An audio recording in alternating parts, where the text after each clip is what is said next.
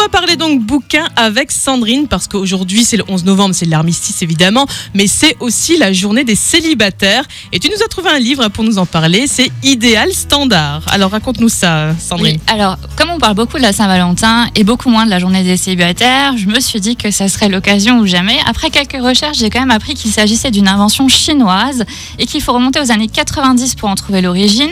À l'époque, c'est un groupe d'étudiants qui voyaient dans la date du 11-11 un signe, puisqu'en Chine, le chiffre 1 représente l'individualité. Ça, c'était pour la partie historique. D'accord. Et en littérature, bah, ce ne sont pas les ouvrages sur le célibat qui manquent.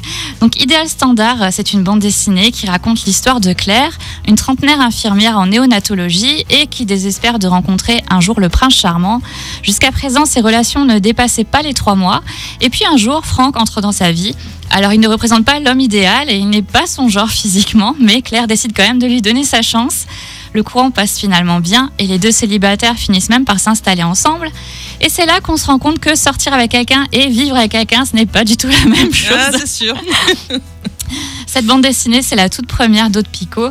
L'illustratrice s'est inspirée en partie de sa propre expérience et elle a travaillé plusieurs années sur le récit avant de le faire paraître. Idéal Standard, c'est un peu l'histoire aussi de millions de célibataires, des relations courtes ou qui ne sont pas sérieuses, la solitude, le ras-le-bol des remarques de l'entourage et bien évidemment la bonne personne qui reste introuvable. Aude Picot raconte avec beaucoup de justesse l'échec de ses relations amoureuses et la pression sociale qui ne cesse de prendre de l'ampleur avec l'âge. C'est une bande dessinée que vous ne pourrez pas manquer de par son contenu par sa couverture jaune flashy. Ah bah voilà, c'est un peu ma, biogra ma, biographie en fait.